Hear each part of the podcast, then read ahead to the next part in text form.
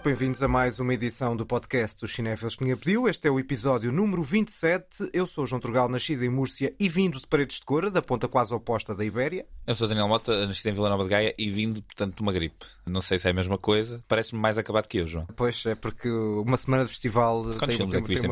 Cora? Vi vários. Aliás, como, vou, como Como isso vai vais- ficar como claro. agora que viste vários filmes. E vai ficar claro no Toque Foz. Falta dizer que o genérico e a marca sonora são do músico António Vasconcelos Dias, a imagem é da designer Joana Pereira e os separadores têm edição de Walter Santos e voz de Ana Markel. Voltamos eh, pela quarta vez e pela segunda consecutiva a ter um convidado e, como é hábito, vamos deixá-lo apresentar-se. Sim, olá pessoal, eu sou o Pedro Santo, nascido em Leiria, no Hospital Dom Manuel da Guiar, comumente conhecido como Hospital Velho. Eu posso dizer que é o Hospital Virgem de La Richaca, foi o hospital onde eu nasci. E tu? Sim, pois foi. Não, não, sabes, eu, é? eu nasci em casa. Pois, Não eh, faço ideia. Pensava que vocês eram os dois de Coimbra. Na verdade, eu continuo a achar que tu, João, és de Coimbra. Ah, eu cresci em Coimbra. Mas vocês não é? conheceram-se em Coimbra, não é? É verdade. Sim, Coimbra. Quantos anos é que isto já foi? Isto foi em 2008, pelo menos. O Turgal tentou representação. Quando nos conhecemos, ele fez umas vozes para o programa do Aleixo. O Turgal ficou apaixonado pela arte de representação. Ah, claro. Vocal. Tentou a dobragem de Mex e agora está a tentar, como crítico, entrar na, na indústria. Portanto, está desesperado, mas pronto, a gente, a gente apoia. É, tentar todos os meios possíveis, não é? Eh, Sentes alguma discriminação por ser espanhol, João? Quando a Ibéria for uma realidade, isso, isso já A indústria espanhola também é mais pujante a nível Isso de cinema. é. Turgal também tenta por esse lado. Bom, vamos para o que interessa realmente e o que se traz aqui, que é o filme novo. A novidade que ninguém pediu.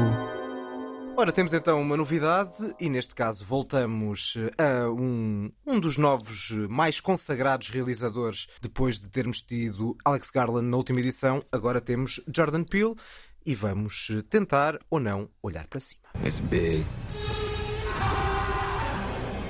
Big man.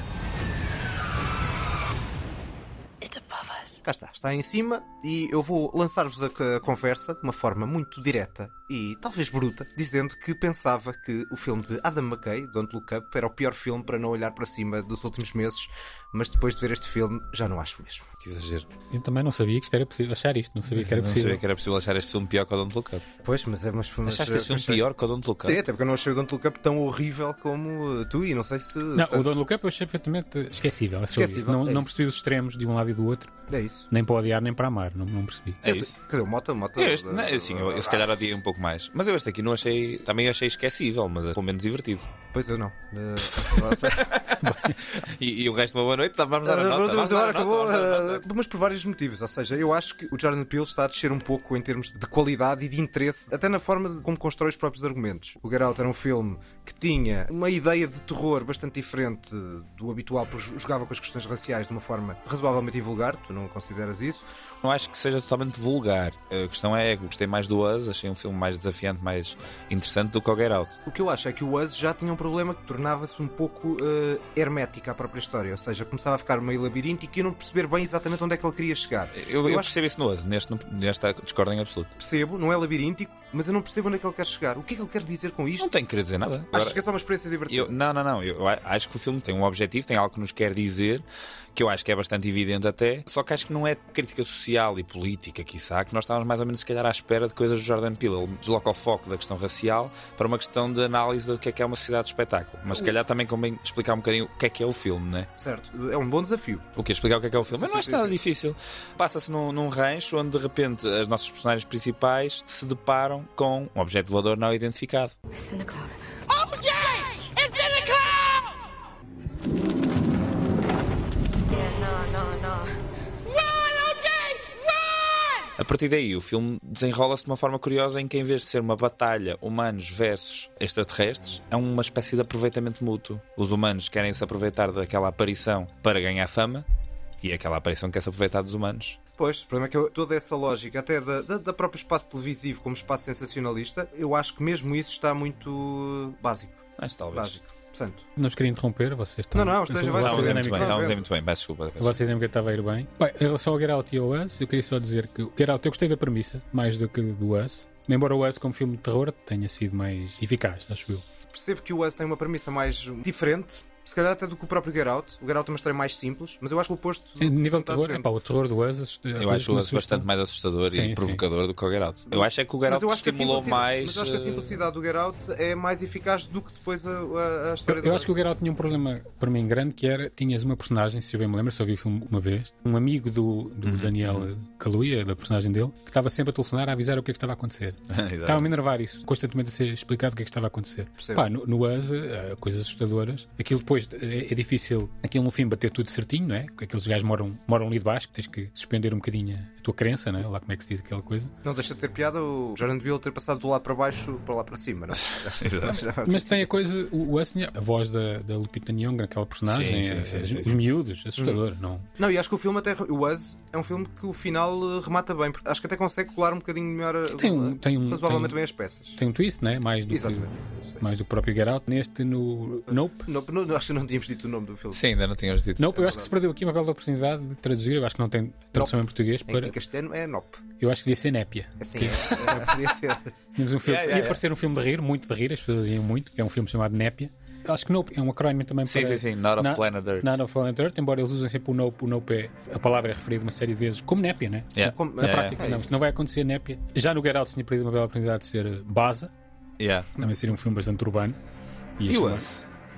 Esse não, esse não sei bem, também pensei nisso. Esse que é o como nós, acho eu. Nós, nós, em português. Filme para a família. Para a E família é nós outros. Um filme para a família, Filme exato. para a família. Nós outros, os espanhóis com o seu. Claro. Deste aqui eu tendo concordar mais com o Mota. Para já, nota-se que o Peel ficou com um orçamento Muito maior. gigantesco. E depois não soube fazer.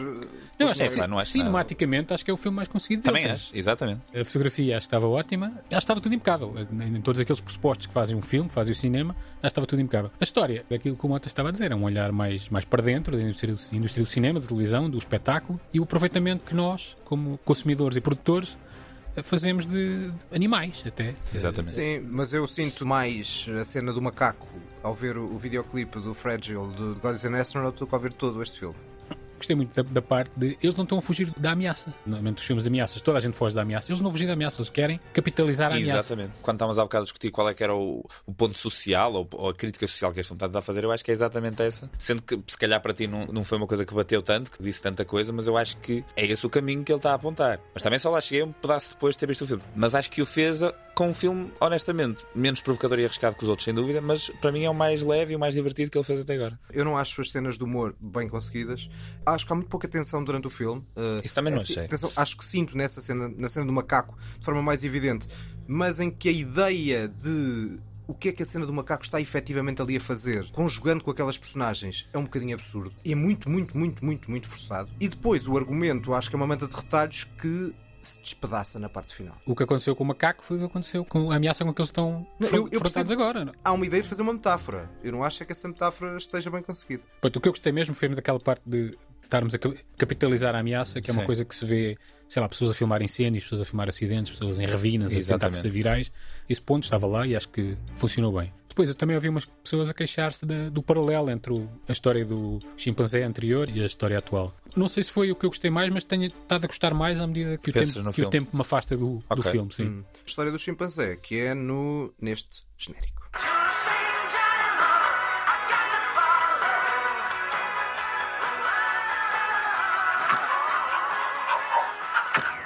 Isto é o genérico de uma suposta sitcom e que eh, aparece no filme e é então onde há aí um. Aí sim, a, a cena de maior tensão, de facto, que o filme consegue ter. Outra coisa que eu acho é que o filme pretende transcender o western à medida como, por exemplo, um Tarantino faz, só que o filme acho que também não tem inteligência suficiente para isso. Sei muito bem o que, é que, o que é que tu queres dizer que um filme não tem inteligência suficiente para isso. Eu acho que só a, a ideia de termos um cowboy negro não é tão transgressor assim, porque a verdade é que existiram imensos westerns com personagens negras montadas a cavalo, mas que foram um bocadinho esquecidos. E o filme, ao ter o Daniel Kaluuya a montar a cavalo e de repente o filme do nada transforma-se, a própria banda sonora transforma-se num momento western completamente. E é aí que eu disse, ok, há aqui um momento em que o próprio Jordan Peele está um bocadinho a picar e a gozar com a noção de que pode ser um, um cowboy negro. Mas eu acho mesmo que neste filme ele não está a querer ir assim tão fundo, não está a querer ir assim tão longe. Eu acho que ele está a divertir. Eu acho que o filme é mais uma comédia do que um filme de terror. E lá está, não me parece que tenhamos sempre que exigir o mesmo grau de profundidade de crítica social. E novamente, eu ainda para mais acho que isso é das coisas que mais me afastou do Get Out,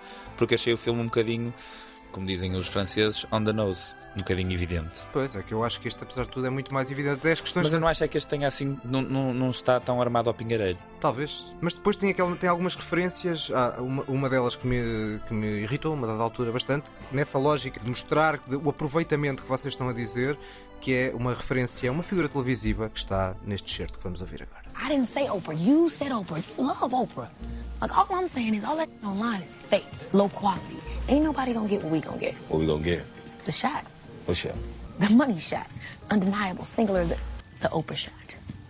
Shot? Eu só queria dizer aqui aos nossos ouvintes que eu e Santos estamos a presenciar um João Turgal derrotado por ter que estar a falar deste filme. Eu nunca ouvi tão esgotado a falar de nada na vida. É um misto de ressaca de cora e de falar deste filme que vi antes e pensei, oh diabo. Eu não sei se Turgal hoje iria dizer bem de algum filme, vá. Em Não, sua, não em sua ia. defesa. Eu vou dizer na, na lista. A seguir. Mas, tem- tens este certo, é que eles falam muito da obsessão com a Oprah, que vem no seguimento da capitalização de Exato. nós vamos capitalizar isto, é Uhum. que estamos em crise, o mundo do, do al- aluguer de cavalos para o cinema já não é o que era também, que é o que eles fazem, é os filhos do Kit David. Há uma coisa boa que eu queria também dizer, que é uma crítica que eu gostei, se calhar passou um bocadinho despercebida, que é quando a irmã vai a um set de um, de um anúncio, está lá o Daniel Kaluuya à espera já, o OJ, a personagem dele, e ele está à espera da irmã para ter a reunião de segurança. Que é importante ter a reunião de segurança, como aqui há uns tempos houve aquela coisa do, do Alec Baldwin, tenho a ideia que o filme já estaria em, em pós-produção nessa altura, mas pronto. E a reunião de segurança depois resume-se à irmã a fazer o pitch das coisas que, que ela faz Sim, às sim, outras. sim. E não há reunião de segurança nenhuma. Não, não há reunião de segurança porque há algum problema com o cavalo. Isso é depois, sim. É o que nós vamos ver a seguir, que é o não ter respeito nenhum por um animal. Tu estás ali, Certo. ou por uma, uma entidade desconhecida, que não controlas, que não é. Um animal selvagem. Não há respeito nenhum, e depois, durante o filme todo, não há respeito nenhum. Todos os animais e entidades estranhas que apareçam, Não há respeito nem pelo acho que não há espectador. respeito nenhum. Ah, eu estou com o Daniel, não são as metáforas mais elaboradas do mundo. Tem várias camadas, não são muito densas, mas acho que cumpre perfeitamente o seu papel. Eu acho que no fim do ano, este será o meu Jordan Peele preferido. Ok. Ah, no, no Está final. a E crescer. Está a crescer no preço. E agora nada. E agora... Ah, e agora ainda não é E o agora népia. Agora, agora ainda não é, está a crescer, as coisas às vezes crescem. Eu quando saí do Certo, é, filme, eu gosto, gostei mais do filme dois dias depois do que na altura. Também, verdade seja dito, eu fui, fui, ao fui a uma sala de cinema, tenho ido menos do que antigamente. Não pude escolher bem o horário porque tinha esta pressão de vir gravar isto aqui Claro. à pressa, não é? Tive que ir uma sexta à noite eh, numa sala de cinema daquelas que recebem Pipocas. Pessoas, né? civis, pessoas normais, gente como, como nós, conseguem estragar muito, muito o filme, ou seja, fazem parte da narrativa do filme, com coisas que a gente gosta de achar que já não acontece, mas, mas Ah, acontece. não, muito. acontece, acontece. Uma, uma acontece. vez vi uma, uma pessoa a tirar uma foto com flash, com o iPad, iPad na mão, flash ao ecrã. E eu, porquê? Eu, neste filme, uma, uma, uma moça que estava à minha frente, que ia- sempre que aparecia algum, algum ator, ela ia ao IMDB ver quem é. Pá, devia achar, devia a achar, filmografia, será que eu vale a reconheço esta cara, eu acho que reconheço esta cara, e depois ia ver sempre. Eu só lhe queria dizer, isto é o mal do corvo, quando aparece. o- Exatamente. Mas se calhar se deu a volta e Santo gostou O mais do disso corpo. do que do, do Não, e do aquilo atrapalha sempre, tu não ficas eh, embranhado no filme, que é suposto, mas mesmo assim. Lá está, mas até, até isso que estás a dizer agora bate um bocado certo com o próprio tema do filme. Já tudo agora é, é- é descartável. Lá está, eu acho que o filme tem mais coisas a dizer que é o que tu achas, João. Só que se calhar não diz as coisas que tu te apetecia ouvir naquele dia. Então pronto, não sentiste o filme como uma experiência, uma montanha russa Eu, divertida. por exemplo, tenho mais problemas com. Sabes que é uma ameaça, não é? Uma ameaça exterior, estranha. Tenho mais problemas com a, a configuração dessa ameaça. Sim, sim, sim, sim, Fisicamente. sim, sim. Eu Ah, tenho- certo. E no final E a, e a transformação, né? Eu tenho problemas quando a ameaça é muito gráfica, muito grande, grandiosa, muito monstruosa. Uhum. E eu prefiro que as coisas sejam mais sutis. Escondidas, sim. Tens uma cena ótima, que eu achei ótima, que é quando ele acha que já está a ter contacto com, com os extraterrestres, não é? E depois não. Exatamente, essa cena é boa. Essa cena é ótima. Eu acho muito curioso, quando eu comecei a ver logo no início, eles a revelarem muito, muito obviamente que nós estávamos a não conseguir ver, eu pensei, é pá, muito cedo o filme, não mostra já. Mas depois o filme deu a volta Eu e eu, também achei, gosto. eu achei interessante. Eu gosto de filmes que também começam logo. E este aqui começou logo, e depois abrandou. É que não expõe. Percebes que há, que há ali alguma coisa estranha, ou seja, não há aquela. E neste caso em específico, tu até projetas o que é que aquilo é. Ah, já sei o que é que isto é. Mas eu também não tenho nada contra o filme, que nem sequer tem uma intenção de ter um twist. Ou seja, Sim, sim. o filme é interessante por si e não precisa desses mecanismos e alguns truques, e os truques também são aceitáveis, para brilhar, não é?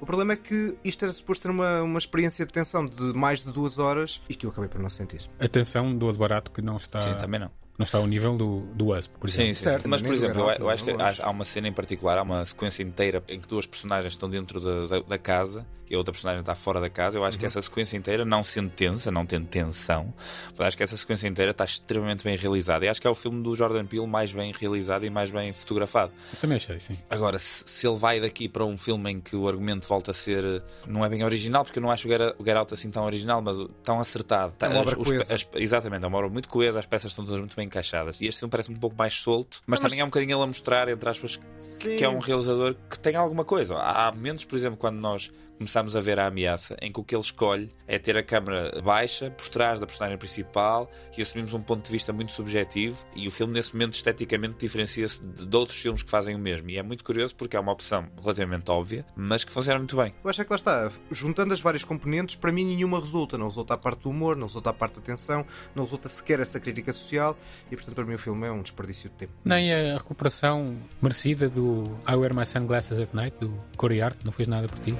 I wear my sunglasses at night so I can, so I can forget my name while you collect your claim. Não, nem, já Nem lembrava dessa. Nem- É uma grande música. Daniel é um bocado ma- mais novo, se calhar passou-lhe um bocado ao lado, mas eu lembro-me de, de ser uma música. Também és um bocadinho mais novo que eu. Mas eu fiquei a achar. Quando, desalento. eu quando ouvi aquilo achei bem, se calhar ainda vai fazer um Stranger Things a esta música e vai recuperar o Corey Art. Podia ser Mas isso. vai recuperar a música. Pode ser essa música. Ou este grande hit com uns aninhos a mais do tempo. Walk on by. Make believe that you don't see the tears. Just let me grieve in private. Cause each time I see you, I break down and cry.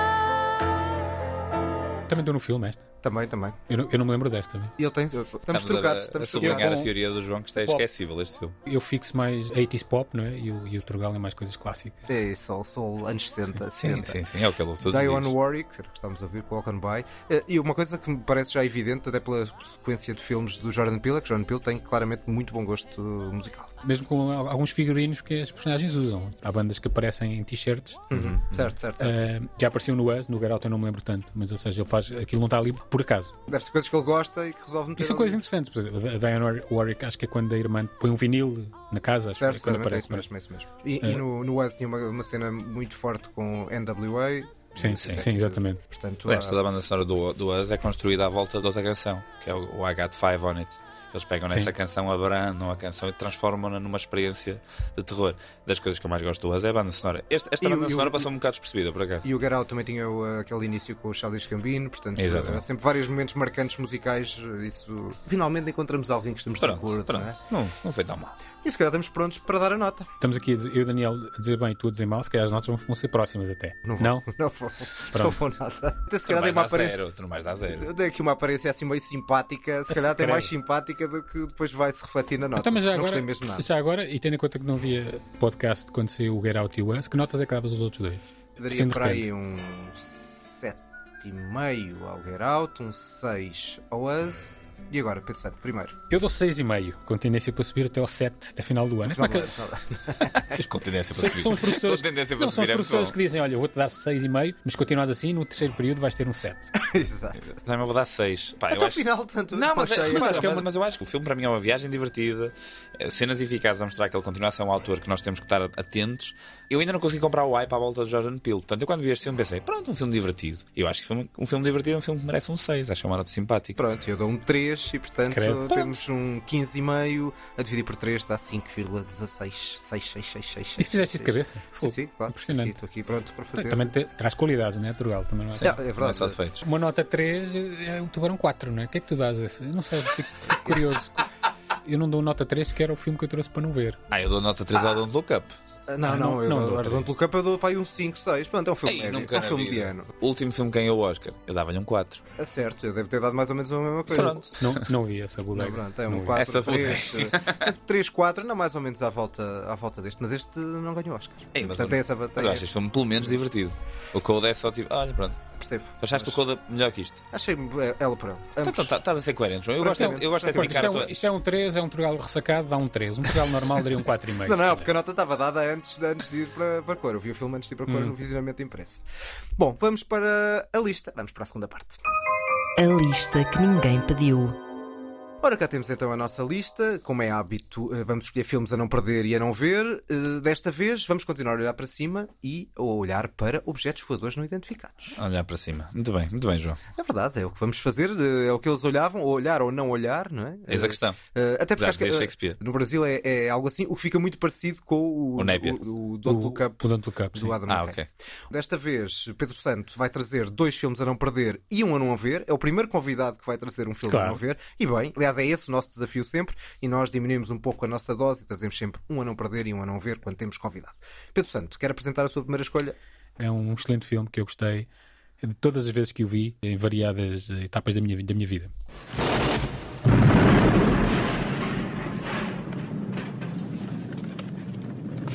Der kommer der vekk. Det har ikke en bikkje i. Det er en slags ting. Det imiterer vekk, idioter!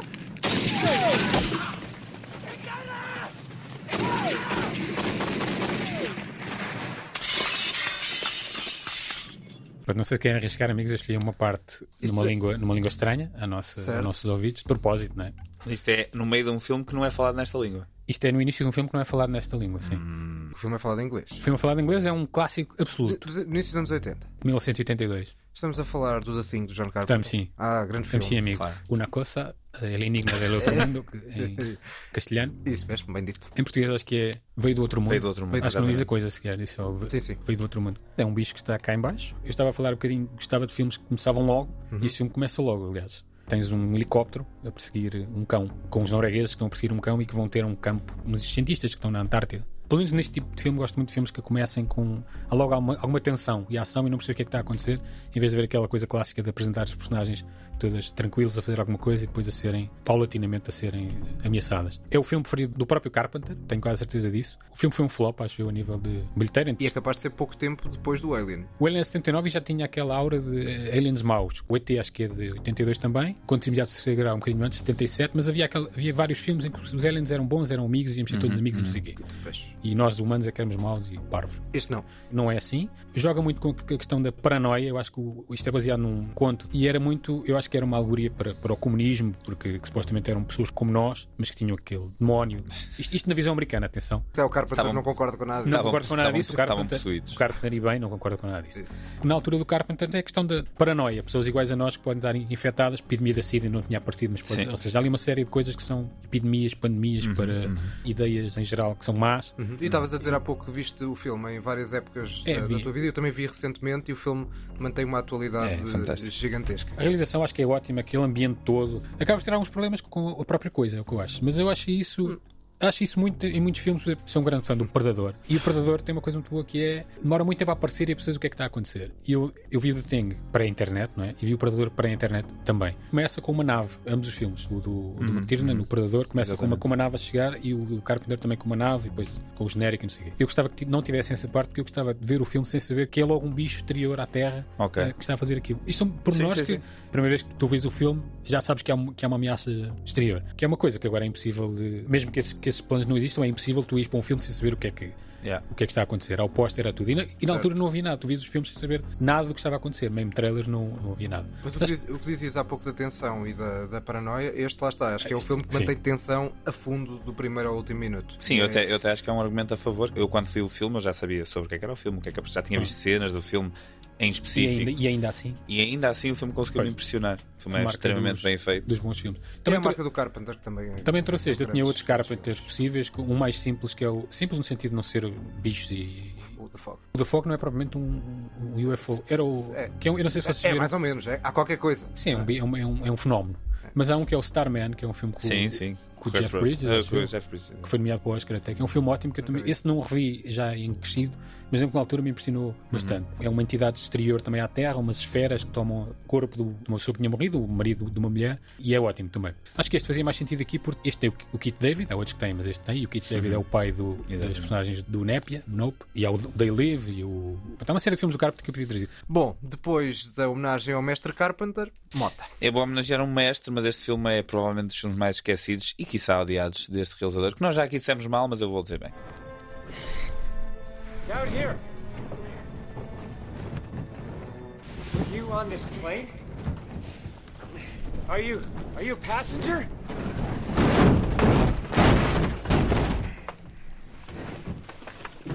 How you doing? Want to help me open that?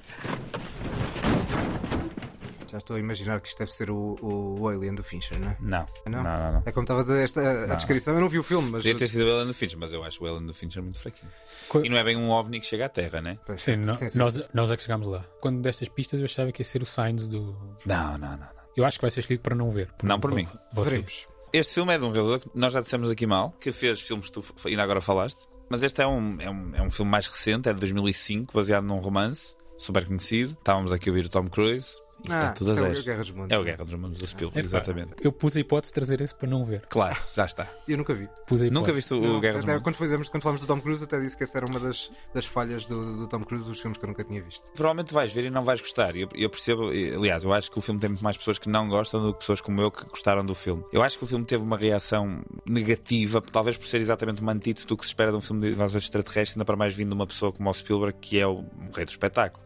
O filme tem muito poucas sequências que são espetaculares, que são impressionantes. É muito mais à volta de um drama familiar do que necessariamente acerca de uma invasão e de um apoderar da Terra por uma entidade eh, extraterrestre. Mas eu acho que é bom dar uma nova oportunidade a este filme porque não só o filme do início ao fim, como todos os filmes do Spielberg, está extremamente bem feito e com uma fotografia impressionante. Como tem o Tom Cruise e a Dakota Fanning, numa altura em que a Dakota Fanning parecia que não podia fazer nada de errado, que toda a gente ia às salas de cinemas vê-la, com uma relação ótima. O grande problema do filme é o Justin Chatwick, que é um senhor que não possui nada para além do carisma mais básico à face da Terra. É o irmão. É o irmãozinho, É o é o, é o Dragon Ball. Depois Sim. fez Son Goku. Não vamos falar sobre esse.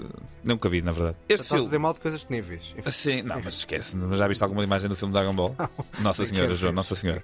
Eu acho que o filme acaba por se perder um bocado e foi aí que as, que as pessoas desligaram. Perde-se um bocado num final que não condiz com alguma intensidade emocional que o filme consegue ter durante o tempo todo. De repente torna-se um documentário de natureza narrado pelo Morgan Freeman.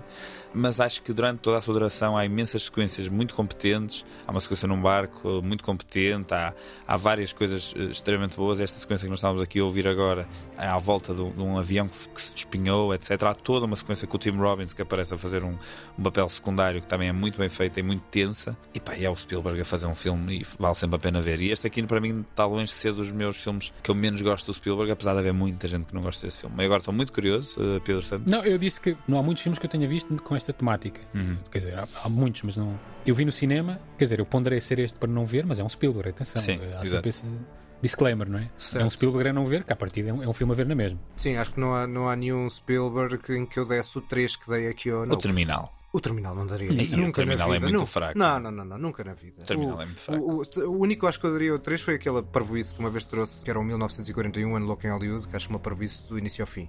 Mas pronto, mesmo aí é uma parvoíce muito propositada. Ou seja, é, é, o, é o tal chavascal propositado Chavascal. que ele se calhar pretendia daquilo. Mas eu acho que não resulta minimamente. Mas Spielberg tem sempre os padrões razoavelmente elevados. Percebe? Sim. Ou seja, um a não ver Spielberg é um. Se calhar é um filme a ver de outros. Sim, é verdade, é verdade, é verdade. Bom, vamos para a minha escolha e a minha escolha, se calhar, vai ser o filme mais antigo que nós vamos trazer para esta lista. You must say these words Klaatu, Barada, Nikto. Please repeat that. Plateau, Barada, Nikto. You must remember those words. O dia em que a Terra parou, João. Ora bem, o Ultimátum à la Tierra em Oh, olha, espanhol. Credo, foi ver isto. É assim. Eu pensei que ia trazer o remake. Imagino que é Isso com é o Keanu Reeves. Ultimato, Reeves. castelhano, ultimatum. À la Tierra. Credo. Faz sentido. Ultimato até porque é um ultimato à Terra feito por seres vindos Hum. do espaço. Portanto, faz sentido. Eu vi este e vi o remake. E gostaste mais do remake? Claro, muito melhor. Nunca É- vi. A cores, não é? É Que- muito melhor. The Day the Earth Stood Still também foi provavelmente dos filmes eh, que, que vi mais recentemente, porque vi numa sessão da Cinemateca na Esplanada, com a experiência de ter de repente, na parte final do filme, ter começado a chover. Ou podes, não no filme, mas na, na, que na- na própria Esplanada. Não viste o fim? Vai dizer mal deste filme? Não, deste não, não, eu clássico? gostei, eu gosto é. Acho um bocadinho sobre- sobrevalorizado, honestamente. Não acho, por acaso. Não. Eu acho. Também é preciso perceber, tendo em conta o momento. não é? Sim, Eu acho que as Eu cenas. sei, mas eu acho um filme porreiro. Não acho. Pelo contexto temporal, pela questão da, da metáfora sobre a, a Guerra Fria e a ideia pacifista que está aqui muito vincada Uhum, nestes seres que vêm de fora, lá está a tal lógica há pouco maligna que falávamos, este é o oposto, eles vêm de fora para pôr a terra nos eixos, digamos assim, ou pelo menos trazer união a uma terra que está muito dividida na altura entre dois blocos, o bloco soviético e o bloco norte-americano. Joga ao mesmo tempo, olhem, com aquilo que há pouco falávamos do Nope sobre a paranoia da, da televisão, quando a televisão vai falar com algumas pessoas e quer saber a opinião, e ele diz: Não, não, ele- se calhar. E eles desvalorizam, ou seja, algo que aquela crítica ao sensacionalismo televisivo, ao pior lado do jornalismo, nesse caso com muitas aspas, e depois toda a parte da própria construção visual e sonora. A música do Bernard Herrmann é ótima. Aquela cena inicial com todo o aparato da chegada à Terra é muito bem conseguida e estávamos no, no início dos anos 50. Portanto, eu acho que o filme tem uma série de virtudes em. Tem uma série de virtudes. A minha sobrevalorização é porque eu acho que existem objetos de ficção científica, mesmo dessa altura, muito mais interessantes do que este filme. Não duvido. E provavelmente podes-me dizer eu alguns exemplo, exemplos que eu não vi. Eu acho, por exemplo, o Forbidden Planet, que é um filme muito mais arriscado e, quiçá, pior, mas eu achei um filme muito mais interessante do que este. Ah, com a primeira portanto- banda sonora totalmente eletrónica da história do cinema. Eu não vi este filme, amigos. Ah, Confesso. ok. E o remake não lhe dei qualquer. Não lhe dei atenção nenhuma, porque é o que ele merece à partida. Não, Sim, acho que não se não engana. É aqueles que lá está, que nesses também não é para ver. Sim, eh, sim, Há sim, pouco vemos alguns Eu- eu filmes só- maus. Desculpa, como não tenho nada para dizer sobre este filme, queria só dizer uma coisa sobre o The Thing ainda, não sei se ainda se pode. O The Thing estreou no mesmo dia que o Blade Runner, exatamente no mesmo dia. E queria- outra coisa interessante no The Thing é que o- a banda sonora é muito de Carpenter, com aqueles, como é que se chama aqui, uns sintetizadores, uns órgãos. Sim, sim, sim, sim, sim. Mas é do Mo- Morricone, e foi nomeado para um Razzie, que acho que é ofensivo. Foi nomeado para um. A, Sim. a banda sonora do Morricone? Sim. A do The Thing. fazia. Isso não Não fazia ideia. fazia, não Mas pronto, os Razzies são à partida uma perfeita estupidez.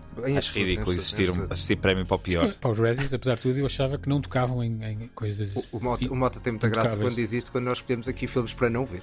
Mas não ver não é o Não, pior. ninguém diz que é o São pior, coisas claro. diferentes. Certo, percebe? Estava só a provocar. Eu Só sei. Fizeste bem. Fizeste bem ou mal, porque não percebeste a piada. Peço desculpa, João. Mas pronto, o meu cérebro Sabes que pode tu não, estar estás tão- a, tu não estás a entregar a piada com a tua, Eu com não a estou a tua, com a 100%, tua não estou a 100%, normal. é não verdade. estás, não estou, não estou a 100%.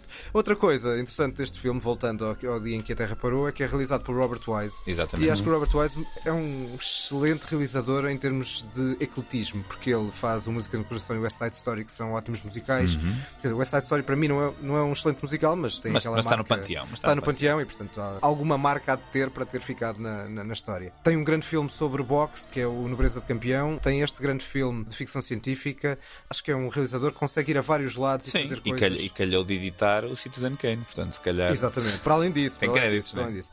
Indo um bocadinho ao encontro do que tu dizias só sobre este filme ser menor, eu acho que há ali uma relação romântica que é um tanto ou quanto forçada. Acho que é o pior do filme. Mas como quase sempre, né? nesses filmes catástrofe, há sempre uma Sim, relação. sim, sim. Certo, mas podia ser uma- mais bem uma- conseguida. Não um acho que seja para uma ligação amorosa. amorosa, que eu acho que claramente não é muito bem conseguida. Pedro Santos, segunda escolha. Curioso que falem neste The Day the Earth Stood Still, ou El Ultimátum A la à Tierra. Tierra, que é um filme dos anos 50, né?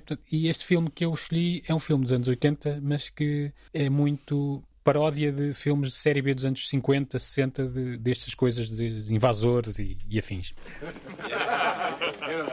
Mean bike you got there. Yeah. Can I take a ride, pal? Can I beep the horn? oh, oh, thank you.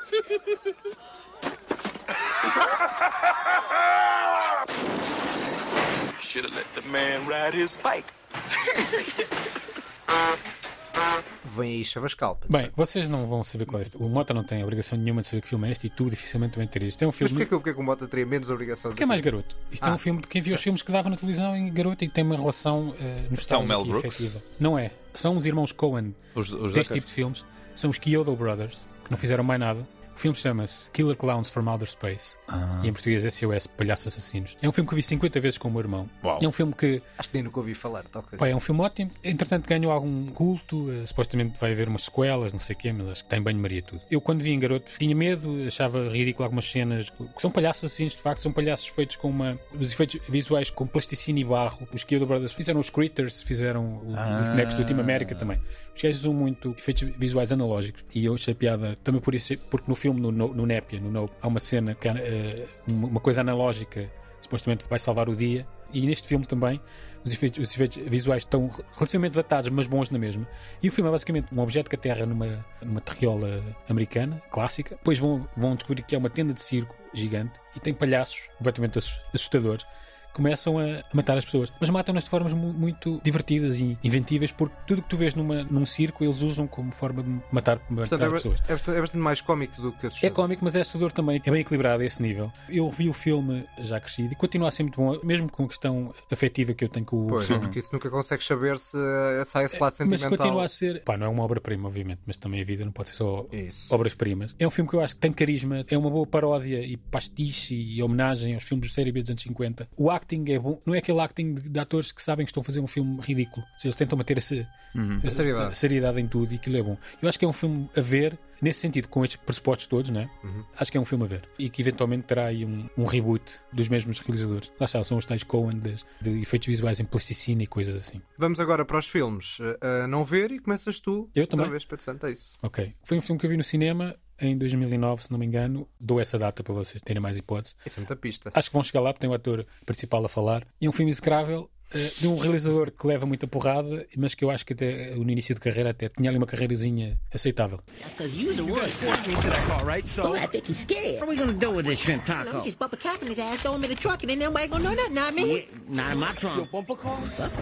I'm hearing you, okay? I'm right here and I can hear you. No one's popping any caps in any asses, okay? I've had a hell of a day. Why don't you get a haircut with your bitch ass? Pedro Santo a trazer Transformers para o podcast. Transformers, sim, mas eles são pai 5 ou 6, né? Isto é o Este é o Transformers. segundo, né?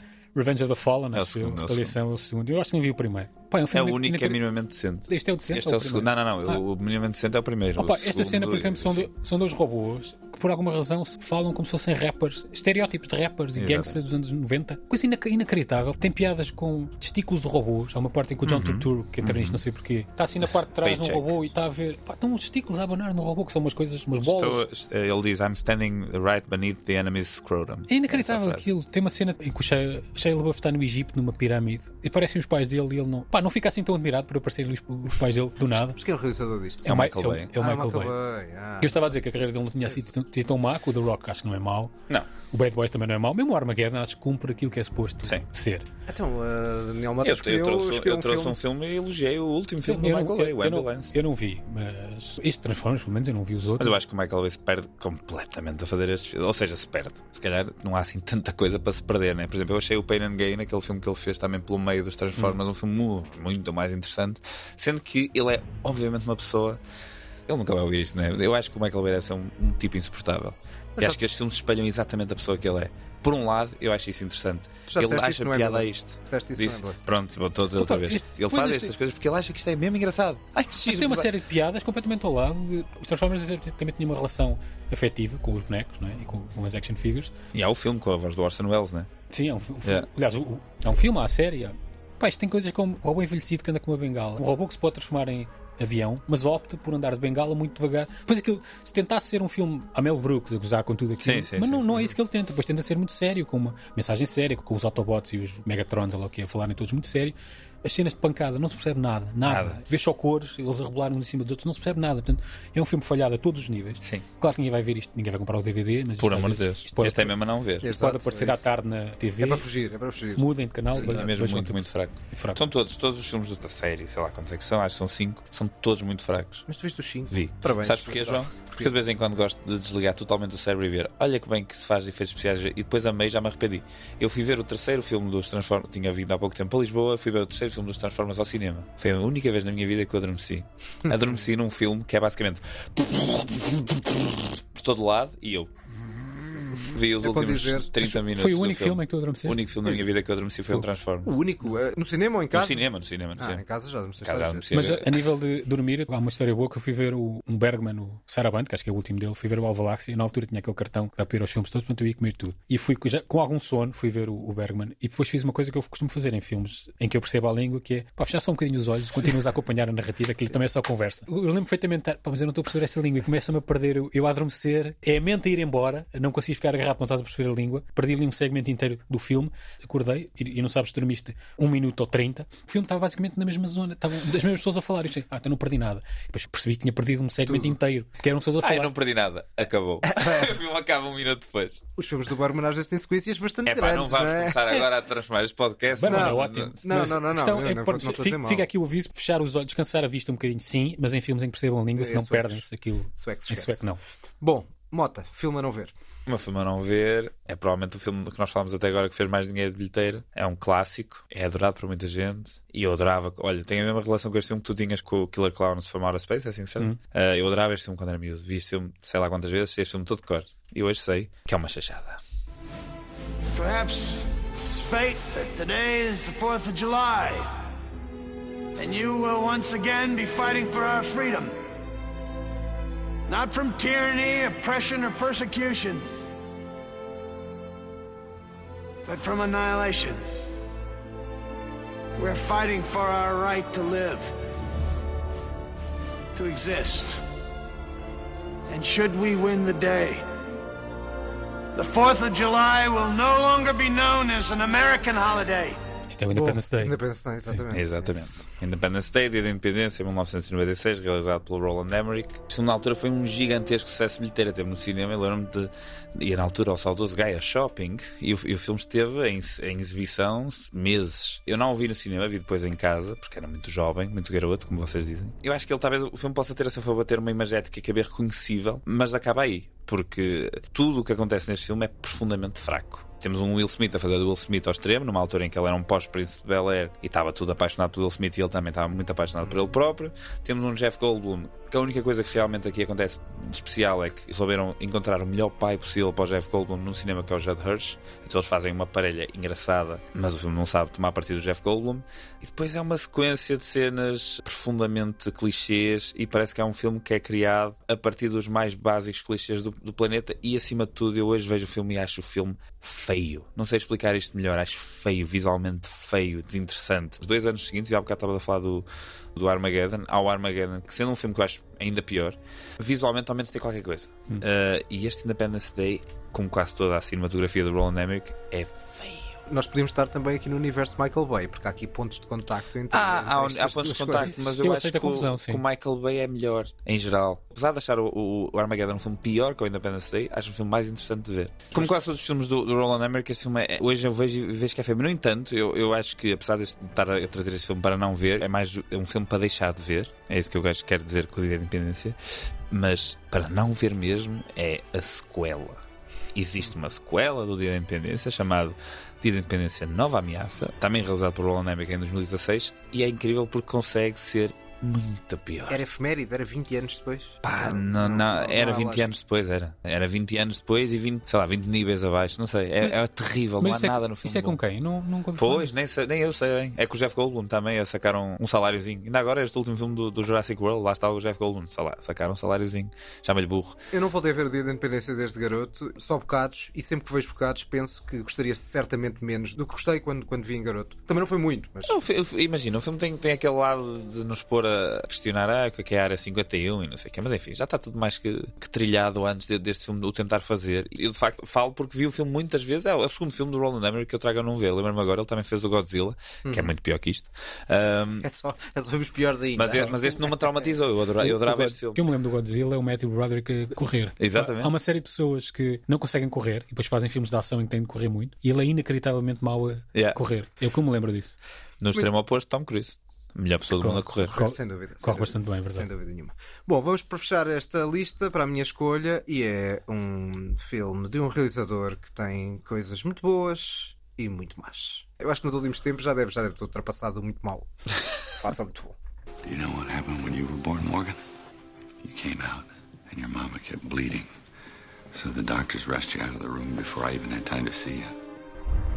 They're on the roof. While they were fixing her up, all she kept asking about was you. They're in the house. Pedro Santos já topou, Sim, Mota já. está intrigado. Até Ridley Scott? Não. Estou a ver o que é isto. Já foi falado neste É verdade. episódio deste podcast. Pedro Santos fez ali uma antevisão de que poderia ser escolhido para não ver e de facto foi escolhido para não ver. Ah, estes são sinais. Exatamente. Já ultrapassou bastante os muito maus. Já- já ultrapassou, já O Shyamalan ultrapassou. só tem dois bons filmes. Não, para, lamento. não, para mim dois. tem, tem três. Dois. Tem três e tem, Dois. eh, tem três muito bons. Dois, que é o Unbreakable e o Unbreakable. Enfim. Lamento. E o Sexto Sexto Sentido? sentido é fraquinho. E a, e a, e a Vila. E A Vila é são- péssima, ótimo. A Vila é o filme favorito. Vila é E tem um twist péssimo. final incrível. Eu não, não acho péssimo. Este problema da Vila e do Sexto Sentido é que, cheirando minimamente o twist final, pronto, o filme não. Sexto sentido é bem feitinho. Eu gosto Mas o Unbreakable é um Vila. filme. Eu gosto muito das personagens dele. pá, acho que o The Signs é muito melhor do que este Old, este último filme Ah, dele, pois. por exemplo. Opa, o Old é pavoroso. É. Se a comparação é por aí, Então, eh, estamos de falando, acordo. falando nos últimos, Estamos o The de. Signs, eu, eu dou de barato que é um filme esquecível, mas tem uma das, uma das cenas que ainda hoje me lembro melhor, de susto, repentino, não estava à espera daquilo acontecer, e é uma cena de dia, que é quando há uma filmagem Sim, sim, eh, sim, no sim. Brasil. Esse susto é muito bom. Mas o Shyamalan é bom realizador, só que é péssimo argumentista. Percebo a partir de uma determinada altura, mas eu acho que Não, ele não, teve, não, ele teve acho sempre, ele teve acho sempre ele todos teve os filmes dele. Saber este filme tem uma sequência em que a, a câmera está no chão e só, só vês uma lanterna. Essa sequência é extremamente bem pensada, mas está tudo tão mal escrito. Mas tu viste os últimos filmes do Shyamalan? Vi o Split. E depois vi este mais recente, que é a continuação do Unbreakable. O Split eu achei um filme minimamente O interessante. Split é- é o das personalidades com, Exatamente. com aquele escocês. Eu acho que o Split é bastante, é bastante bom filme. Ah. E o A Visita, que era um filme de terror clássico, era muito bem conseguido. Lá está, porque Mas tem ele é esse bom toque, realizador. porque tem esse toque de Só que ele realizador não sabe escrever. e o argumento é bastante simples. As personagens todas dos filmes do Shyamalan, mesmo desde o Sexto Sentido, e as pessoas têm que ver o Sexto Sentido outra vez para perceber que não é assim tão bom, as pessoas não falam como pessoas. Falam todas como o Shyamalan, que é, é muito, muito mal escrito. Só que ele calha de ser muito bom realizador. Eu, acho tenho que- um bocado de medo que o Jordan Peele siga o mesmo caminho. Eu também tenho, e acho acho que este filme já está a demonstrar isso. Mas pronto, vamos voltar aqui ao Mais ao terceiro Señales, tal. Señales valha-me Deus. Signs, Sinais, filmes nas três línguas. Que é um filme que põe eh, o Mel Gibson a fazer um papel profundamente patético. Particularmente Fosse o patético. único, fosse o único filme em que ele faz um papel patético. É verdade, mas eu acho que aqui o Shyamalan consegue eh, Tem Joaquin Phoenix também, levar atenção. aquilo ao extremo, a tentar salvar o filme. E os miúdos, os miúdos até estão, até estão razoavelmente bem. O problema é que lá está, este argumento não tem ponta para onde se lhe pega. Não achas que o melhor ator deste filme é claramente o Shyamalan? Ah, não, não me lembro bem do, do papel dele, mas isso já és tu claramente a trollar, porque Sim, ele tem claro. sempre aqueles cameos. eh, É o Hitchcock dos nossos tempos. É, é, é, É esse nível, calma aí. Hitchcock deu- até o chão abanou aqui no Sim, estúdio sim, depois sim. dessa comparação. Lá está, é um bocado ovnis em sentido lato. Não há bem ali uns objetos voadores. Há alguém a, vaza. a mandar uns sinais, não é? Acho que isso não é. alguém mandar uns sinais podia ser qualquer comédia romântica, né? Alguém mandar uns é sinais. verdade, é verdade. Mas em que os fenómenos sobrenaturais, eu acho que por uma altura passaram, exatamente como dizias, isso concordo completamente. Em muitos filmes do Shyamalan passaram a ser um mero truque Sim. e muitas vezes hermético para uma coisa que nem se percebe bem. Depois fez a Senhora da Água e a coisa começou a cair. Depois aí caiu muito e teve aqui um, um ligeiro comeback com o Split e com a visita. Eu não tendo visto todos, vi bastantes e acho que os filmes até começam sempre bem. Há sempre ali uma, qualquer coisa que te faz Certo, agarrar desafiante, minim- minimamente. desafiante. São os toques de realização dele. Pois. Sim, é isso. Ou, ou a É um- própria, é um ou a própria premissa do argumento que não é horrível, vá. Certo. Mas depois a concretização em si que tem sido. Eu acho que ele, que ele acabou por comprar o próprio hype e agora acha que tem que fazer um grande twist como fez no Sexto Sentido em todos os filmes. E o Sexto Sentido ganhou muita notoriedade pelo twist Uhum. que funciona. Mas a partir do momento em que sabe o twist, o filme deixa de funcionar. Ou seja, o que eu quero dizer é: há filmes em que, por exemplo, Fight Club, há um twist. O filme é incrível, mesmo sabendo o twist. O filme Certo. funciona mesmo sabendo o twist. O sexto sentido, momento em que sabe o twist, vê-se para trás e há muitas cenas que não fazem sentido nenhum. Eu acho que compro, continuava a comprar. E na Vila compro mais ainda. E pá, a eu, acho que a Vila- Vila é o Vila meu, está fraco. eu acho que a Vila é o meu filme favorito do Shyamalan. Por amor de Deus. Não, não me chocas. Mas Ah, atenção, há aqui uma trilogia de filmes muito poderosos do Shyamalan, que é quando ele faz o acontecimento, filmaço. E depois faz o último Airbender, filmaço. E depois ainda faz uma coisa chamada Depois da Terra, Que é com o filho do Will que é Smith. com o filho do Will Smith. Desses três, o, o The Happening ainda. Vá lá. Não vi. E isso é que é chocante. Já nem- E quer dizer muito, sim. Já nem vi. Esse já, esse já não vi, depois vou. Não, mas está, a premissa não é chocante, é uma coisa que está a acontecer, não sabes o que é, as pessoas estão-se a matar, assim do nada, as pessoas matam-se. Aquilo é interessante, prende-te e depois. Ah, ok, é isto. Pois é, Com isto conseguimos falar dos filmes do. Fizemos aqui a fizemos filmografia um, um micro, micro episódio de Shyamalan, sim. Bom, vamos para a revisão desta matéria. Os filmes eh, a não perder primeiro. The Thing, La Cosa, 1982, John Carpenter, e também Killer Clowns from Outer Space, dos Kyoto Brothers, acho que são Wake Cinema, mas eles. É como os Coen, de 1988. Tem tradução para português? SOS, dois pontos, ou traço, Palhaços Assassinos. O meu filme a ver é War of the Worlds, Guerra dos Mundos de 2005, realizado pelo Steven Spielberg. E o meu é O Dia em que a Terra Parou, The Day the Earth Stood Still, Ultimatum à la Terra, de Robert Wise, de 1951. E os filmes a não ver? O meu filme a não ver é o Transformers, dois pontos, Revenge of the Fallen, acho eu, que é Retaliação em português. Um filme péssimo, não o vejam se tiverem a oportunidade. Tenho a oportunidade, não veja. O meu filme a não ver é o Independence Day, Dia da Independência de 1996, realizado pelo Roland Emmerich. E o meu a não ver é o Signs, eh, Sinais, Señales, de 2002, de M. Night Shyamalan. E vamos nos despedir do nosso grande convidado, ilustre convidado, Pedro Santo. Foi um prazer. Um Obrigado, amigos. Foi um prazer estar aqui, apesar do tema, enfim, ser um tipo de cinema que eu não consumo muito, mas Turgal insiste em sabotar-me. Tenho a ver que foi ele, que o Mota não, não fazia isto. Mas, Não, não, não, não, cá nunca estamos. na vida. O objetivo também é esse. É Eu gostava, de ter desafiar, vindo, eu gostava de ter desafiar. vindo quando o tema foi o Predador, mas o Predador nem sequer foi tema. Portanto, Não, foi, foi, foi trazido por causa do Prey. O que é que achaste do Prey? Eu gostei. Eu gostei. É, uma, é um filme é bem feito. A seguir o primeiro não há nenhum, né? mas o, o segundo acho que é competente e este também. Yeah, eu acho que está ao nível do segundo. Foi o que eu disse no último episódio. Acho o segundo filme bastante subvalorizado. Eu acho que é fixe. Filme bastante, mas eu bastante gostei bem bastante feito. deste, até porque eu tinha algumas esperanças em relação ao Predadores do Shane Black. o Shane anterior. Black, exatamente, é péssimo, 2018. péssimo, É péssimo. Foi um cortialco entre dois especialistas em predadores. Gostam desta, deste Eu gosto dessa título que eu vos dei aqui? Eu queria ser conhecido assim a partir de agora. Especialista em predadores. Eu e o Mota sermos convidados para painéis para falarmos. Exato. Adorava, adorava, adorava. Em geral. Então, um dia, Pedro Santo. Tem e um dia, vamos, amigos. E vamos às notas finais. Obrigado. O toca e foge que ninguém pediu. Neste Toque e Foz temos apenas uma nota cada um. Eu vou falar aqui de, uma, de um ciclo de cinema no Nimas, entre os dias 18 e 31 de agosto, ou seja, mesmo agora. Uma espécie de sonho eh, molhado para João Turgal, chamado O Musical, Oito Sonhos de, de Verão. Ui, adoro. Em exibição encontra-se alguns dos mais incontornáveis filmes musicais de- desse género, tão esbofeteado pelo lado espanhol deste podcast. Eu já confessei ser muito menos capaz da total rejeição de musical como o meu caro parceiro. Pedro Santo, não sei qual era a opini- a opinião dele sobre isto, mas entretanto já o despedimos eh, do podcast. Existem aqui alguns dos clássicos incontornáveis. Existe Serenata à Chuva, existem outros filmes. Mas eu respeito muito esses. Eu sei, meu querido. Por isso, é, por isso é que eu imagem. também, por isso é que eu também trouxe, porque eu sabia que você não ia escamotear em, em, em, completo. São filmes de ver em sala e o Nima está neste momento a repô-los em, em versões restauradas, muitos deles. Acho que vale a pena ver no maior ecrã possível, com o maior som possível, porque só assim se consegue apreciar a nobre arte do musical. Muito bem, eu vou continuar com música, como vamos eh, perceber. Outra vez parece cora, João. É e não é, como, como vamos perceber. Ok. Por norma, trago eh, escolhas assim mais eh, profundas eh, para este Toque e eh, Nossa. talvez com um pouco de magia. Desta vez, porém, não posso. Ah, mas fica a garantia de que um dia volveré. Percebeste alguma destas referências que eu fiz para aqui, Daniel Bota? Percebi tudo, João. Tudo. Tudo. Isto tem, que, se- tem que se concordar. Quando as pessoas estão assim, tem que se dizer que sim. Sim, João. Sim, João. Percebi tudo. Percebi tudo. Gostei muito. Obrigado. E se eu dissesse ao menos esta referência, que é com a garantia de que não me prenderei o cabelo. Sim, João.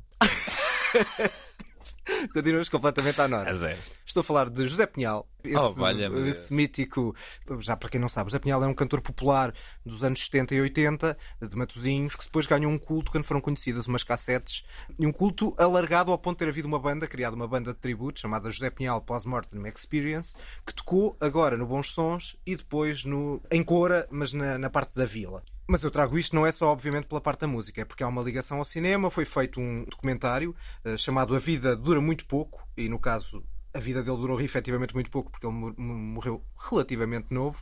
É também um título de uma música de José Pinhal, tal como aquelas que eu fui há pouco referendo. Sim, sim. O Magia, o Bolberé, em- na minha língua, em castelhano, e ainda o Porém Não Posso. É um documentário muito curtinho, tem apenas 25 minutos, nem tanto. Aliás, até sabe a pouco, porque acho que podia ser uma coisa mais interessante, até para conhecermos um bocadinho a história deste músico. Também não há muita informação, aliás, paira uma, uma espécie de aura de mistério, e é engraçado ter havido este, este comeback. Eu estive no concerto do Bons Sons, não estive no concerto de Cora, e de facto estavam ali ainda alguns milhares de pessoas a cantar as músicas de trás para a frente. Uau. Ou seja, esse culto é um culto de facto importante e que ganhou, eh, lá está peso, com esta interessante banda de eh, tributo que acaba por, no fundo, copiar, eh, mas de uma forma positiva, as músicas de José Pinhal. São as despedidas deste podcast da Antena 3. Eh, Sigam-nos no Facebook e Instagram. Vão mandando mensagens. Sim, sim. Já recebemos inclusivamente uma coisa insólita nas últimas semanas, É que verdade. foi um pedido para alimentarmos de alguma maneira uma despedida de solteiro. Foi Portanto, muito, muito divertido. Muito obrigado por esse pedido. é verdade, foi um desafio interessante e, foi- e nós estamos sempre aptos e gostamos de desafios desses. Portanto, se nos Exatamente. quiserem contactar para esse tipo de coisas, nós estamos sempre Para animar festas, somos ótimos. Também podemos fazê-lo, quem sabe, um, um dia destes. São as despedidas, até à próxima. Eu normalmente acabo os episódios com uma frase, uma citação. E hoje vou acabar com uma citação. Uma citação de uma pessoa, de um espanhol, muito nosso querido. João Turgal aqui há dias disse Jared Leto é o Frank Sinatra do século XXI. Eu não disse essa João, frase. Deixa as pessoas... Não comentes. Eu não disse Deixa essa viver. frase. Eu não disse Jared essa frase. é o Frank Sinatra do século XXI. Não disse, não Disseste disse. Chama-se subverter Disseste as sim. Não, não, não. palavras. Exatamente isto. Mas eu disseste. vou deixar que vocês tirem as vossas interpretações. Jared Leto é o Frank Sinatra do século XXI. Não é.